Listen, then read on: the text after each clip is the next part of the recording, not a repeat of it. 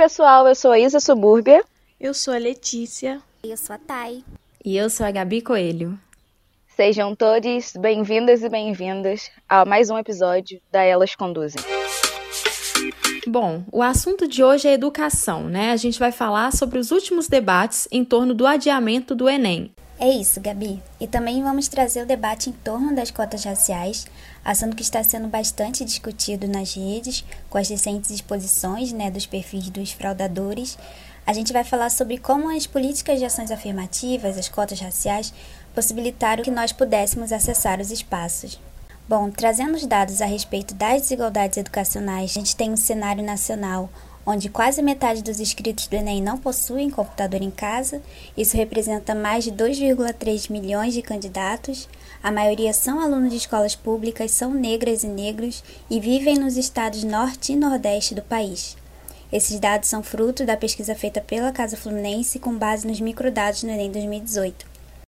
Ou seja, em um contexto de pandemia e de ensino à distância, isso significa que a maioria dos inscritos no Enem não possuem um equipamento necessário para acompanhar as aulas online ou ter uma rotina de estudos adequada.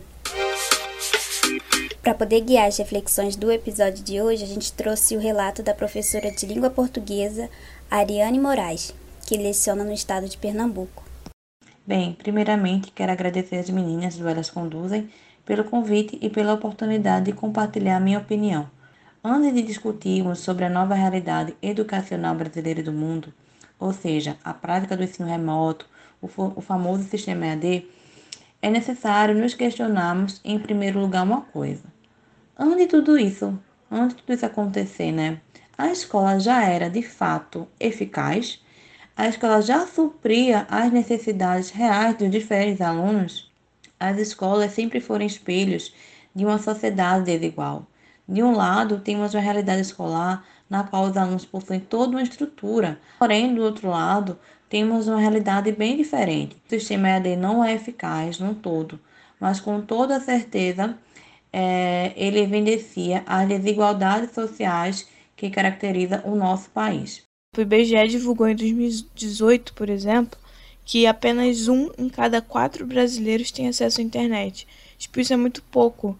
São 46 milhões de brasileiros que não acessam a internet.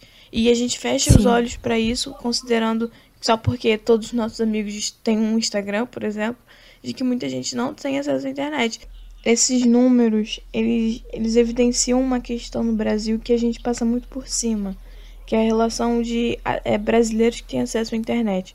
Eu acho que todo essa, essa, esse debate sobre o adiamento do Enem, sobre ensino à distância, sobre quem é realmente prejudicado, ele traz uma discussão que a gente já tem há muito tempo mas que no meio desse novo mundo conectado a gente fecha muitos olhos. Exatamente. E aqui em Minas, né, no interior de Minas, obviamente, né, as, as periferias e as favelas também sofrem muito com isso, mas teve situações é, no interior de Minas que crianças gravaram vídeos para soltar nas redes sociais, né, obviamente para denunciar o que estava acontecendo.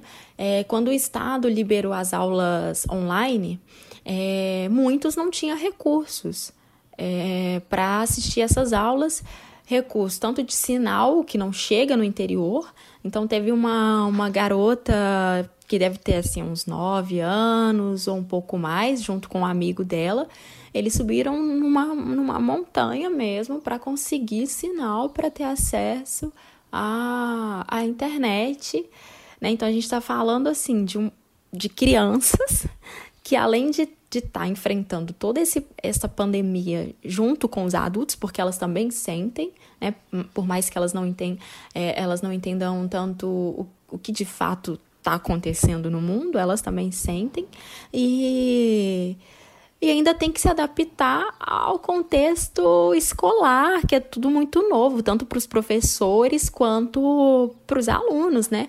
Teve uma matéria no Favela em Pauta, feito pela Mariana Assis e pelo Rick Trindade, que eles trouxeram é, a realidade de estudantes é, de Belém e do Rio de Janeiro que são estudantes de pré-vestibulares é, comunitários, são de favela e periferias, né, de Belém e, e do Rio, e, e eles contando na matéria como que como que tá a realidade, assim, tanto pro, pro, para os pré-vestibulares que estão parados, porque, assim, já não tinha tanto recurso antes, agora menos ainda, né? E para os professores das escolas, assim, é, porque a galera que vai prestar Enem, né, que está já no ensino médio, naquela expectativa de ingressar numa universidade, é, que tem sonhos como qualquer outro jovem. E aí, na matéria também tem um professor que fala, assim, uma fala dele que mexeu muito comigo. Ele, ele não tem conseguido se adaptar a, a, a, nova metodologia, porque assim, é uma coisa que aconteceu do dia para noite, não deu tempo nem de um treinamento, e são pessoas que às vezes não têm acesso também à internet dentro da própria casa direito, nem um computador muito bom em casa, porque a gente está falando de professores da rede pública que são muito capacitados, muito inteligentes, né? É, mas, mas a, a estrutura de é, não são valorizados e a estrutura diária do Estado e dos municípios não não, não coloca para eles uma um, um, um, um, treinamento, né, uma, um acesso para que eles cheguem no, no, no modelo remoto de fazer aula já já acostumados, entendeu? Não é igual uma universidade privada, por exemplo, uma PUC da vida, né? Que os professores já, já tinham aquele esquema de EAD, né? Essas coisas todas. Não, não, não tem isso. E a gente tem que olhar para essa realidade, assim. E tem que ficar do cada. E a gente, aí a gente também vê jovens, assim, deixando de sonhar porque não tem acesso, não tem recursos adequados. Num país em que a meritocracia é levada em consideração, né? Infelizmente, e não deveria ser assim, porque o acesso à educação tinha que ser igual para todos, mas a gente sabe o quanto é um pouco utópico isso também, né? É, e quando você fala dessa discrepância, né, Gabi, da, dos acessos, eu penso que a gente está falando também de inúmeros acessos, né? Desde o, da Sim. questão falha, né, da educação por si só, porque tem isso, é, se a gente comparar uma pessoa que está numa escola da rede pública, né, não sendo ela um Pedro II, um, um Cefete, claro, sendo uma, um, um CIEP, às vezes, enfim, e comparar com uma pessoa numa escola particular, a discrepância já é muito grande para alguém que vai concorrer ao Enem, né? Porque a gente está falando, às vezes, de ter aula de alguma matéria. Eu lembro que eu passei o meu ensino médio é, na ausência de alguns professores na rede pública, por exemplo, biologia. Eu não lembro de ter aula de biologia no CIEP. Só que tem biologia ah, no Enem, sabe? Exatamente. Sim. E tem biologia era no muito Enem. raro de eu ter. Então, assim, o que, que a gente faz, sabe? Se a gente não tem nem aula dentro da escola, aí quando vai estudar a questão fica muito complicada. Então, agora a gente está falando de um acúmulo dessa falta uhum. de acesso ainda mais intensificada, né? A gente não tem aula na escola, que nem por si só já não é garantido que tenha o professor da matéria lá. Aí agora a gente não tem mais a aula, né? Está sendo remoto. Para quem está tendo remoto, porque ainda tem isso, tem muita gente que não está tendo nada, né? Dentro de casa. Exatamente por essa falta mesmo de, de acesso. É, muitas escolas públicas não estão tendo nada. Às vezes mandam uma folha, mas assim, uhum. o que, que o que, que a gente pode falar de uma folha? Né? né? É, exatamente. Para o professor não estar tá preparado para essa forma de ensino. E aí falar da falta de internet, né? E quando você falou do professor às vezes não ter um, um, um instrumento adequado para isso, a gente também fala dos alunos que às vezes a única coisa que a família tem é um celular, né? E aí nada garante que esse celular tenha, por exemplo, um plano de internet. Então, Exatamente. é essa falta de garantia também nesse sentido. E aí agora falar Exato. também da questão da renda, né?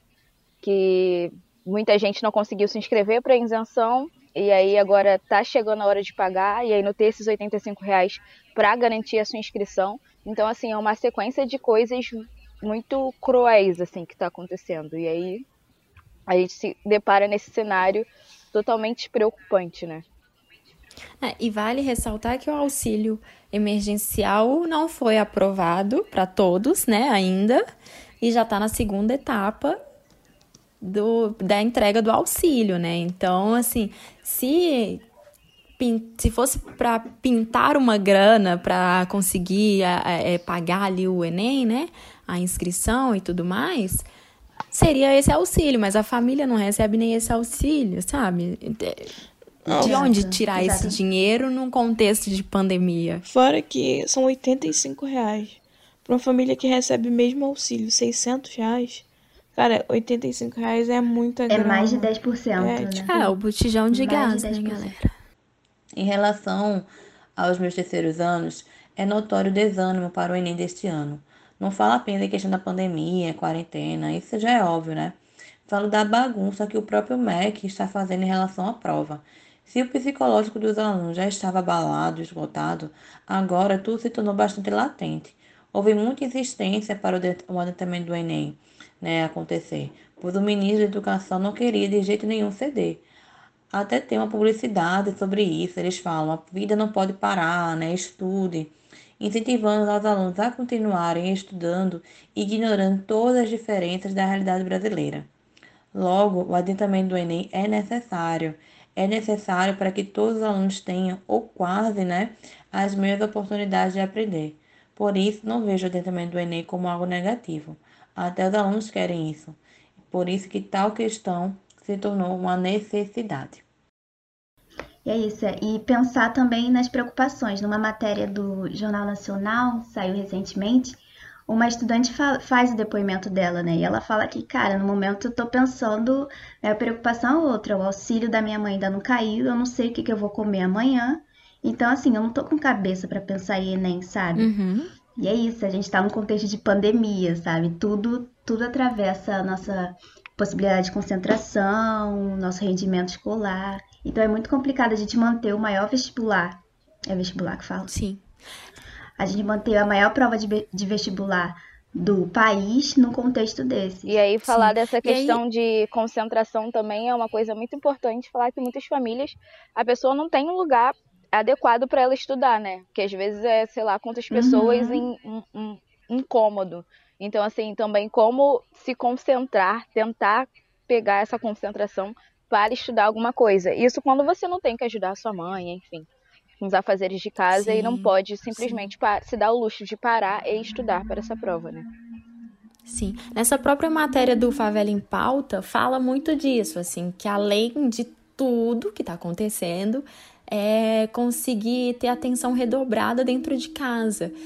E a Isa falou um ponto interessante que é o da tecnologia, que às vezes a pessoa tem, a família tem só um celular e o plano, o plano de internet não é tão bom, né? Porque é caro o plano de internet.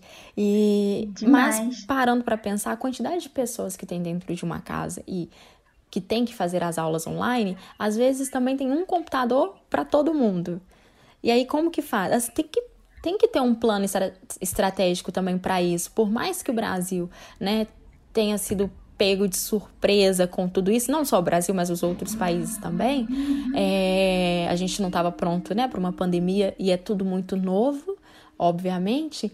É, mas deu tempo o suficiente para ter um plano estratégico? Ah, a gente cancela esse ano letivo, como que faz? Vai exigir tanto dos alunos quanto está exigindo agora? E eu falo isso não só nas escolas públicas, mas também nas universidades, assim. As universidades, elas estão querendo saber de cumprir horas, né? É, cumprir a, a, o cronograma do, do, do semestre e ok, Dane-se, dane-se o que está acontecendo da sua saúde mental dentro da sua casa, os seus recursos dentro da sua casa. O importante é você fazer aula, né? E quem que está conseguindo, na verdade, vamos fazer a pergunta, né? Quem que está conseguindo estudar nesse contexto que a gente está vivendo, assim? É isso. É... E quem se beneficia com manter essas datas Exatamente. do Enem. Né? Eu acho que a gente está fazendo uma discussão. Eu acho que isso não é aqui só mas eu acho que a gente está fazendo uma discussão de pontos que todo mundo debate há anos e que durante a pandemia eles foram reforçados e só serviram para ajudar um sistema que é totalmente desigual, sabe? Há anos, desde o início do Enem, desde o início do, do que desde o início de vestibular, assim, desde que o mundo é mundo, as pessoas que se prejudicam durante o vestibular são sempre as mesmas, sabe? Desde quando eu fiz o Enem, desde quando meus pais não fizeram o Enem, desde quando, sei lá, gerações anteriores fizeram vestibular, sempre houve os que não podiam estudar porque tinham que ajudar em casa, porque não tinham acesso a, a livros ou a biblioteca ou a internet, e os que sempre chegaram em casa e tinham um espaço bonitinho e silencioso para estudar com todo acesso à informação possível. Eu acho que a pandemia, não estou falando só no contexto educacional, mas eu acho que a pandemia serviu. Eu ouvi essa frase, inclusive, durante essa semana. A, a pandemia serviu como uma luva para reforçar o sistema desigual que a gente vive, entendeu? É, há muito tempo todas essas problemáticas já eram levantadas. Essa questão de ensino à distância já existe há muito tempo e os professores brasileiros já lutam contra isso há muito tempo. É, essa questão de, de, de acesso a, a, a tecnologias no geral, não digo só a internet, mas acesso a um computador, acesso a uma base de dados é, livre e gratuita.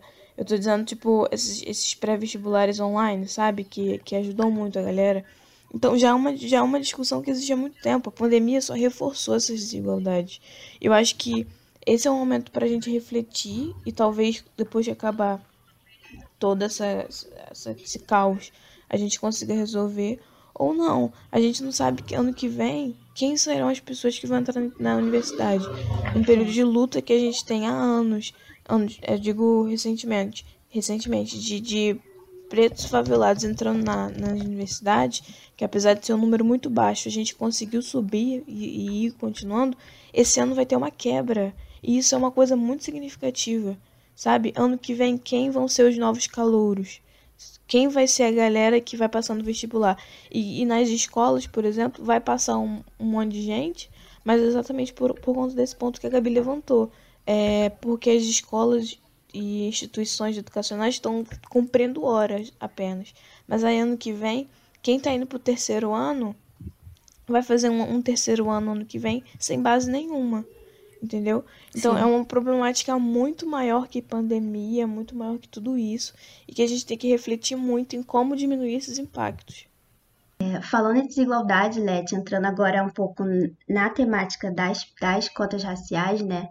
que as cotas raciais foram um importante legado do movimento negro, que de fato questionou esse mito da democracia racial, né, de que da meritocracia, de que quem, quem quisesse e se esforçasse bastante conseguiria, né, é, conquistar aquilo que de fato sonhou, trazendo aqui para nossa temática da educação, se você estudar bastante, como diz a própria propaganda do governo, não importa onde, não importa como, se você se dedicasse, você conseguiria passar a universidade, assim como a questão racial, né?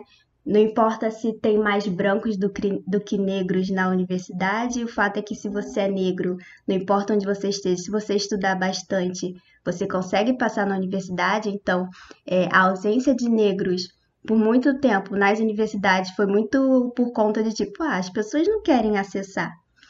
É, e daí a, a, política de cotas raciais vem para mostrar essas desigualdades raciais, né, não só sociais, mas desigualdades raciais, né, que elas estruturam a nossa sociedade. E as cotas elas não são para deixar determinado grupo racial em vantagem em relação ao outro, mas elas são justamente para amenizar essas desigualdades, né? Ou seja, eu preciso de soluções diferentes para que a igualdade seja alcançada. Então, trazendo um pouquinho em torno do debate das cotas raciais, falando recentemente, a gente começou a ver né, que tem a página que trouxe algumas denúncias de fraudadores de cotas. Então, a gente queria saber, falar sobre esse tema, falar sobre a nossa trajetória. Como foi para vocês o acesso à universidade e como as cotas viabilizaram isso? Olhando para a nossa trajetória, vendo como que quais foram os caminhos, quais foram as estratégias que a gente utilizou para acessar a universidade, a gente encontra nas cotas raciais como um fator muito determinante para que fizesse essa ponte, né, da nossa realidade com acesso a essa oportunidade. Então, vamos falar um pouquinho agora sobre como isso se deu, qual foi a nossa trajetória em torno disso. Então, meu ensino médio não foi totalmente é, 100% na escola pública. Eu estudei primeiro ano como bolsista no, no Marcos Freitas, que é uma escola particular de Caxias. Mas aí depois teve é, essa mudança de eu ir pro, pro CIEP. E aí eu lembro que chegou o meu ano de vestibular mesmo, né? Quando eu estava no terceiro ano. Eu perdi a inscrição do, do Enem, então eu não fiz o Enem quando eu estava no terceiro ano. Eu fui fazer só no ano seguinte, que eu já tinha acabado o ensino médio. E é, foi essa, teve essa questão de, por exemplo, eu nunca ter tido aulas de biologia na escola pública, então eu não sabia muita coisa de biologia para fazer o Enem. Então eu fiquei dois anos né, estudando para poder fazer a prova, na verdade, para tentar entrar na universidade, já que não teria como minha mãe arcar com esse, com, com esse gasto.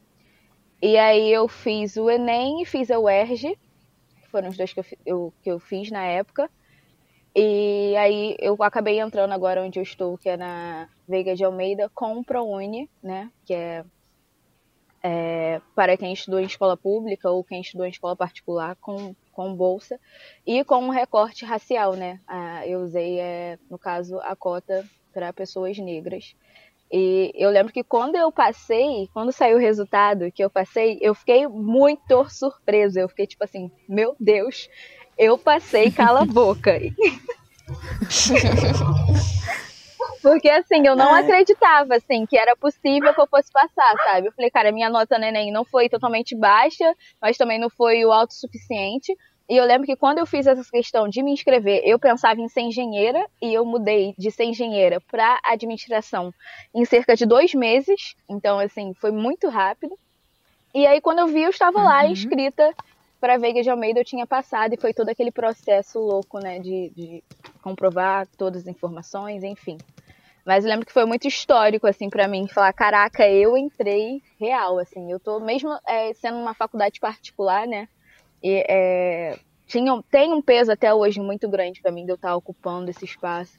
Principalmente no curso que eu tô, né? Que, que não é muito comum você ver mulheres negras nesse curso. Ao menos na minha faculdade é bem pouco comum, assim. Então foi muito histórico. para mim para toda a minha família, assim. Foi é um dia muito feliz para todo mundo.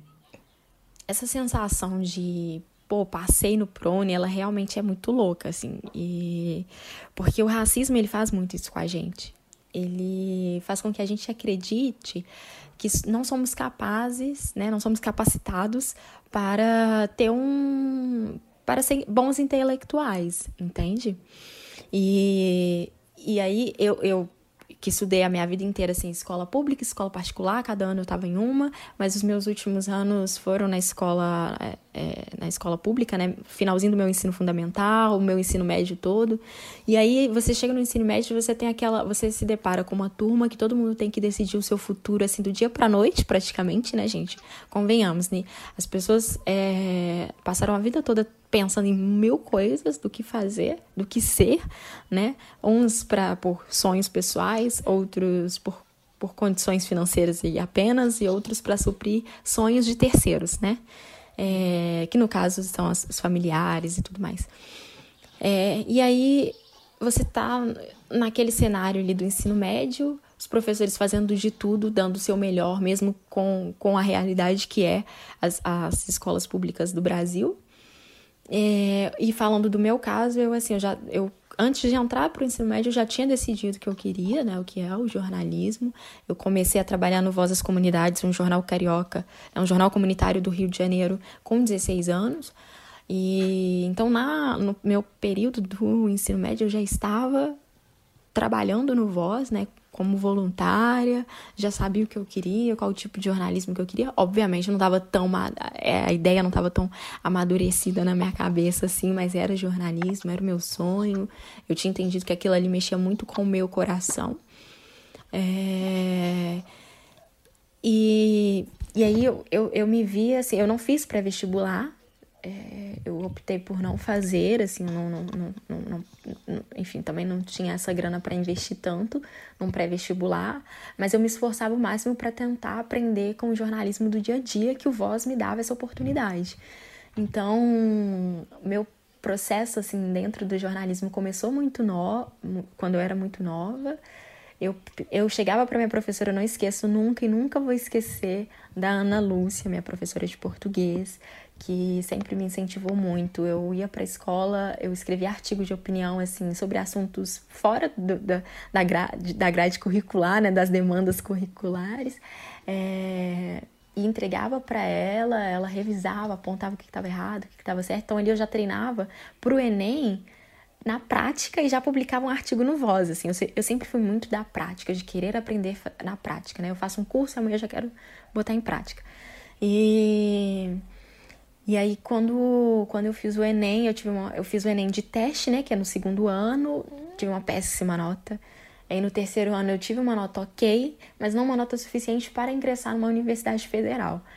E aí eu coloquei na minha cabeça que eu tinha que entrar para a faculdade quanto antes, porque eu queria formar o quanto antes também. É, eu, eu tenho uma, uma coisa da pressa também, né? E aí eu conversei com a minha mãe, Gabi Coelho. É, é, e aí eu conversando com a minha mãe, com a minha avó, pedi ajuda para as duas, né? Então as duas começaram a me ajudar a pagar é, os primeiros semestres da faculdade, depois eu já. Porque eu queria muito entrar para o mercado também. A minha, a minha vontade não era nem ingressar na universidade, era entrar para o mercado, mas é, o mercado não, não me aceita sem, né? Sem a estar questão do mínimo, diploma. Dentro, a questão do diploma, que aí já é. Acho que a gente pode abrir um, para uma pauta de um outro podcast, que é um pouco complexa, principalmente se tratando de jornalismo, assim. É um assunto complexo. E aí você. Aí eu me vejo entrando num, num espaço que eu nunca me imaginei ali dentro, assim, nunca imaginei como seria, né? Mas eu queria estar, mas eu não imaginava como seria. É... Enfim, com todas as. A, a, a, com, com a realidade do dia a dia, né? Com todas as demandas da faculdade, porque a gente paga. Né? Eu, tava, eu entrei na PUC e pagando 1.400, 1.400 de, de mensalidade, que é muita coisa, assim. E foi uma, uma... É, no início eu já senti uma realidade totalmente diferente, assim, da, da que eu vivia. Por quê? Você entra pagando... É, 1.400, assim, hoje eu fiz a matrícula, amanhã você tem que pagar 1.400. Não tem, não tem que esperar, não. Entendeu? Senão a vaga é de outra pessoa e outra pessoa vai querer com certeza. Então foi, foi muito assustador ver assim, caraca, 1.400 todo mês, assim, mas eu falava, é meu sonho, é isso, vai dar tudo certo e ao longo dos, do, dos próximos semestres eu vou tentando uma bolsa. É, e não tinha vaga mais de ProUni, né? Eles, eles abrem um, um número X de vagas. E aí, quando, quando foi no meu terceiro período, abriu uma e nisso já estava assim, a minha realidade já estava um pouco escancarada para alguns, até alguns professores também, a minha aflição de, caramba, se eu não conseguir uma bolsa, eu não termino minha graduação em quatro anos. É, não, não tem condições, assim. E eu já estava fazendo estágio, era o voz estágio, outros frilas, mil coisas, para também tentar ajudar de alguma forma, porque não é só a mensalidade, a gente tem uma comida, a gente tem um xerox, a gente tem mil outras coisas, livros que é pro, pro dia seguinte, né? Essa é a realidade da universidade, a gente sabe que é. E aí, quando, quando chegou no meu terceiro, terceiro, eita, chegou no meu terceiro período da faculdade, é, pintou uma única e exclusiva vaga remanescente, 50%. Gente, era tudo assim, era tudo ou nada. E aí eu recebi uma mensagem de uma pessoa muito querida, que também estava muito atenta a isso, me mandou uma mensagem e falou: Você já viu no site do ProUni que tem uma vaga para PUC 50% bolsa remanescente? Tipo assim, é pegar ou largar, é você ou é você. E aí eu peguei, aquilo foi uma. Gente, foi uma loucura, assim, porque nossa, eu, eu adoeci, assim, porque eu fiquei 11 dias, não esqueça, eu fiquei 11 dias indo e voltando na sala da assistente social da PUC, provando que eu precisava daquela bolsa, provando que se eu não conseguisse aquela bolsa, eu ia trancar a universidade. E quem, quem perderia nisso tudo seria a PUC, sim, porque se a PUC quer. Não, sendo sincera mesmo, não sendo egocêntrica nem nada, assim, é, modesta no caso, né? É porque se eu sou uma aluna que estou investindo no, no, no, na minha carreira, tanto dentro da faculdade quanto fora, não é bom para a universidade? Sim, é né? ótimo. E, e aí eu, eu, eu lembro que chegou um dia assim que foi crucial. Eu tinha que trabalhar no Rio de Janeiro, né? Eu ficava nessa ponte aérea Rio, São Paulo, BH. E aí no, no dia que eu fui bater o martelo, deu alguma coisa errada na certidão de óbito do meu avô, tipo assim, um negócio, um negócio que você nunca imagina que vai dar errado. E aí eu tinha pedido essa, essa certidão nova, não tinha chegado, e o rapaz conseguiu para mim fazer um. Eu, eu, chorando assim no cartório, eu falei, amigo, se você não conseguir, eu não estudo mais. Foi uma coisa assim, sabe? Foi, foi tipo. Parece nossa, que, que dramática, mas essa é a realidade. Eu, eu já tava sentindo no bolso, assim, porque aí eu também tava ajudando com o pouco que eu tinha. Ia chegar um momento que eu ia ter que me virar também, né? É... E aí eu lembro que quando eu cheguei na sala da assistente social, ela olhou todos, tudo que ela já tinha olhado do zero. Eu fiquei lá fora, eu fiquei lá fora 30 minutos sentada, contadinho no relógio, 30 minutos. Depois ela me chamou na sala, eu já tava tremendo, com medo. E no dia seguinte eu ia pro Rio de Janeiro, ou seja, ou era aquele dia ou não era mais, né? Porque a bolsa sumia do site, tipo assim, todo dia, de dois em dois dias eu tinha que ficar tirando a bolsa do site é, e fazendo a inscrição de novo, tirando e fazendo, tirando e fazendo, porque tem prazo de entrega de documento, né? É, e aí, aquele dia era crucial. Ela me chamou depois de 30 minutos, falou que eu tinha conseguido, mas que ela tinha que avaliar um negócio no nome da minha mãe. Ainda, ainda assim, eu tive, mesmo com a certeza ali dela falando, eu tive um, um medo, sabe? E aí, depois que passou isso tudo, eu comecei a arcar com os gastos, com 50%, que também não é essa mil maravilhas, né? Mas ao longo desse meu período eu tive muitas ajudas, que eu sou muito grata às pessoas que estiveram do meu lado, assim. É, a, a, minha, a minha vivência com a universidade foi, é, foi bacana porque me fez crescer como pessoa para estar em outros lugares, para entender que o meu corpo ele pode ocupar outros lugares, mas ao mesmo tempo eu passei por processos assim, muito solitários ali dentro, sabe? E, e, a gente a gente vê poucos negros, né? No meu curso, no meu curso e no meu campus, eu ainda vejo mais negros, porque é um campus periférico, é à noite, é aquela realidade toda que a gente conhece, né? De quem precisa trabalhar o dia todo. É uma outra realidade do outro campus que fica no, no coração eucarístico, que é de manhã, né? Até a condição financeira das pessoas que estão lá é outra. É, de cara você vê, não precisa nem de, de, de porcentagem de dados para saber. E foi um processo solitário, mas eu tive, assim, pessoas muito boas do meu lado também, assim, professores que me incentivaram muito e que entenderam que todo esse meu esse meu corre de Rio, São Paulo, BH, e muitas vezes eu não estive presente dentro da sala de aula, não fui uma aluna que tirava 90 e nunca fiz questão de tirar 90 porque eu queria fazer o meu nome no mercado de trabalho, porque eu precisava de dinheiro, mas ao mesmo tempo eu queria estar presente em alguns projetos, então o máximo que eu consegui contribuir com a faculdade, eu, eu tenho tran total tranquilidade que eu contribuí dos projetos, né? E tive um amigo que foi muito importante também nesse processo, que foi o Ranier, é, que me fez enxergar é, enquanto mulher preta dentro da academia e, e, o potencial também para estar no mercado de, de, de várias formas, né? não só no jornalismo comunitário, que eu também sou muito grata ao jornalismo comunitário por tudo que, por tudo que eu aprendi. Eu costumo dizer que foi no jornalismo comunitário que eu aprendi a ser jornalista, a entender a minha função social no mundo. E, e é com base nele que eu vou seguir praticando isso em qualquer redação por aí. então, eu acho que o meu processo, assim como o da Gabi, da Gabi também foi longo, foi assim como de todos vocês, assim. Acho que todo mundo que não tá nesse, nesse ambiente confortável de poder arcar com os custos de uma faculdade, acho que é para todas as pessoas é um processo muito dolorido e cansativo. Eu também, assim como a Gabi, eu também faço jornalismo, também estudo na PUC, só que na PUC do Rio. Também sou ProUni.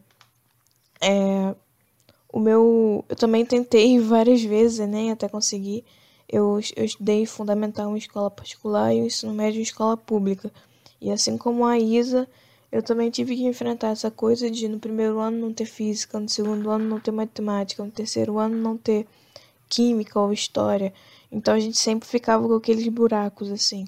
É, eu fiz Enem no segundo ano para teste, no terceiro ano, assim como a Gabi, eu fui bem, mas eu não tinha nota suficiente para passar na faculdade.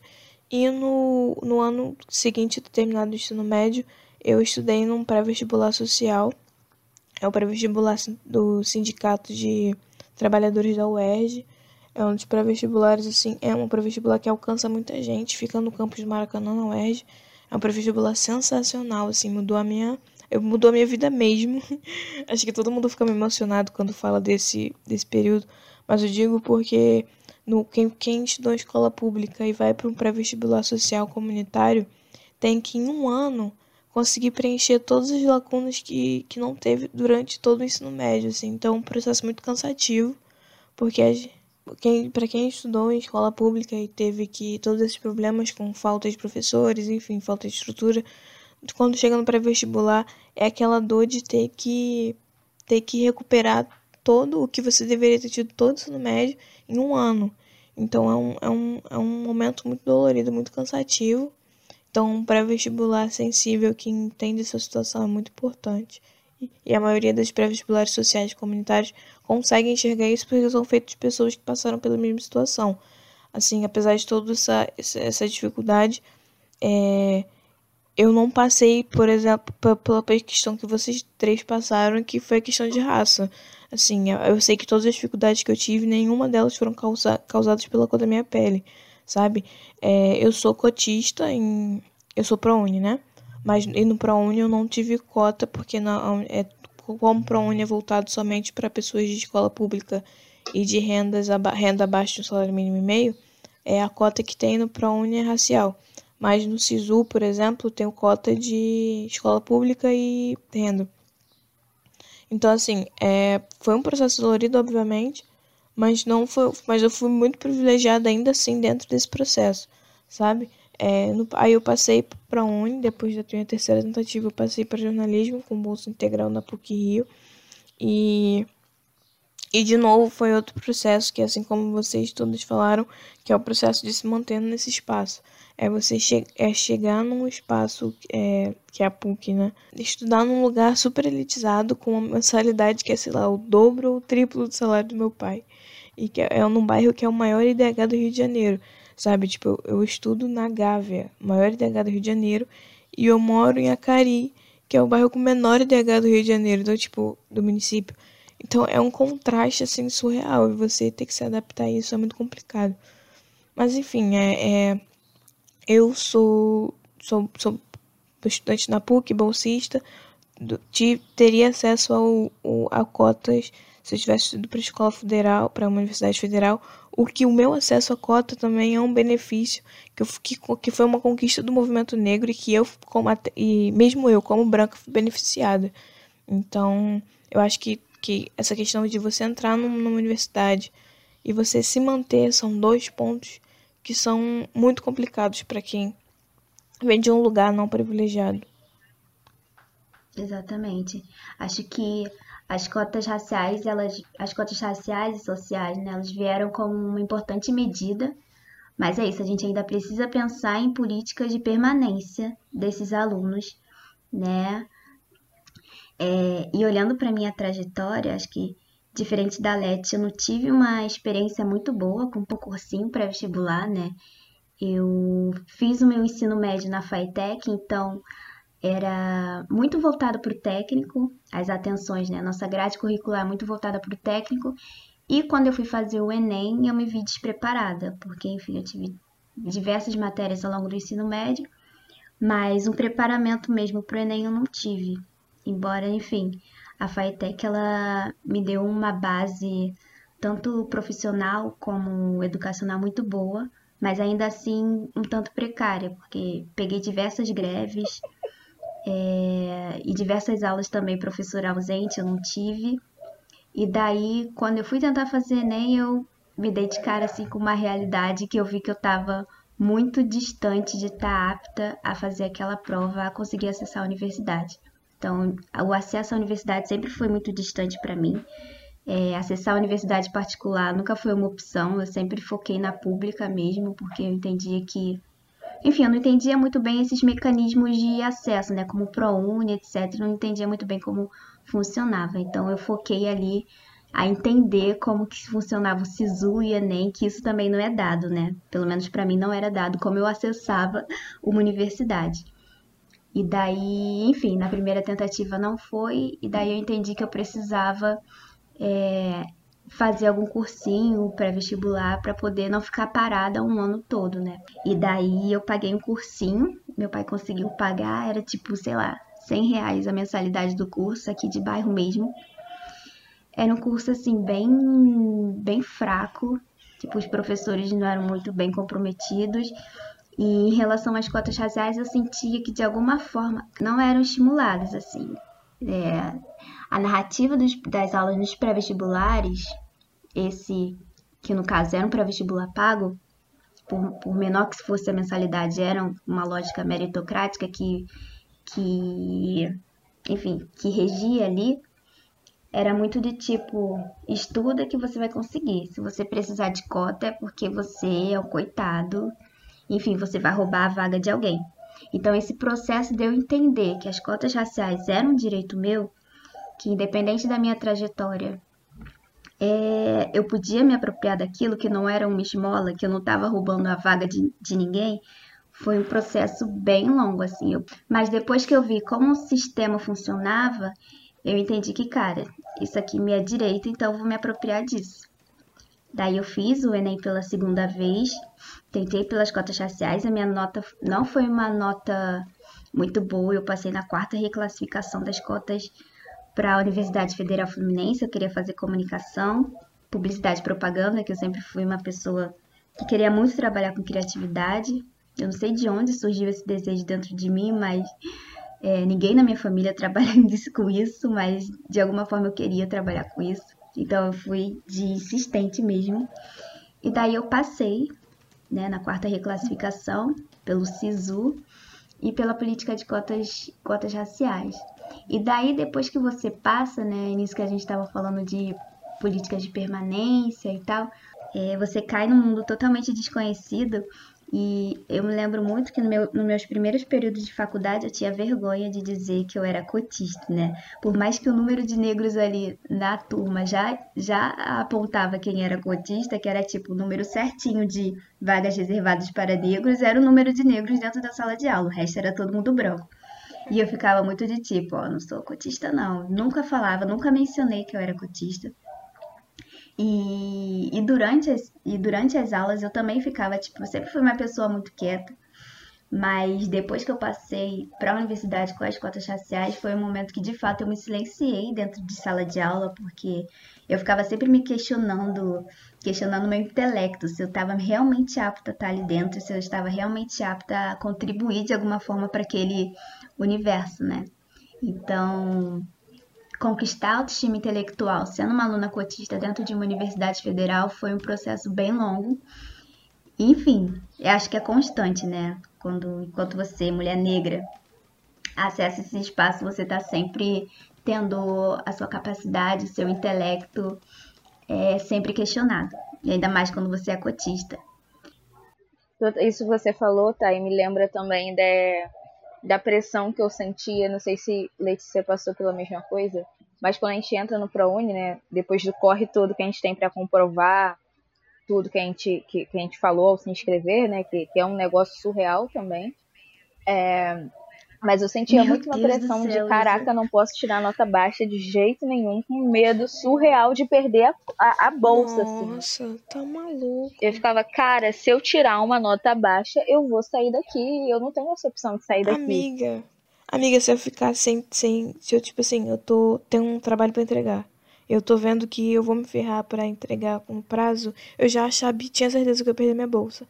Se eu tivesse andando, se eu fosse no banheiro e eu derrubasse o, o, aquele negócio de sair papel, sabe, que sempre cai. Se eu derrubasse aquilo, eu falei, caraca, eu vou perder minha bolsa. Minha filha, eu tinha medo de acordar de madrugada e ter um, um contrato de rescisão de bolsa me esperando na cozinha, entendeu? Sim, é nesse nível, tipo, cara, é surreal. Era nesse nível, porque é um espaço, quando você vem de uma favela, de uma escola pública, de Tipo assim, primeira pessoa da família pisar numa universidade. Todas essas coisas que a gente já conhece, a gente já conhece, sabe que é uma realidade nossa. Você está a todo momento esperando que aconteça o ruim para você sair dali. É to, to, todo lugar que eu ia na universidade, eu achava que ia ter alguém é, desaprovando a minha, minha presença naquele lugar, sabe?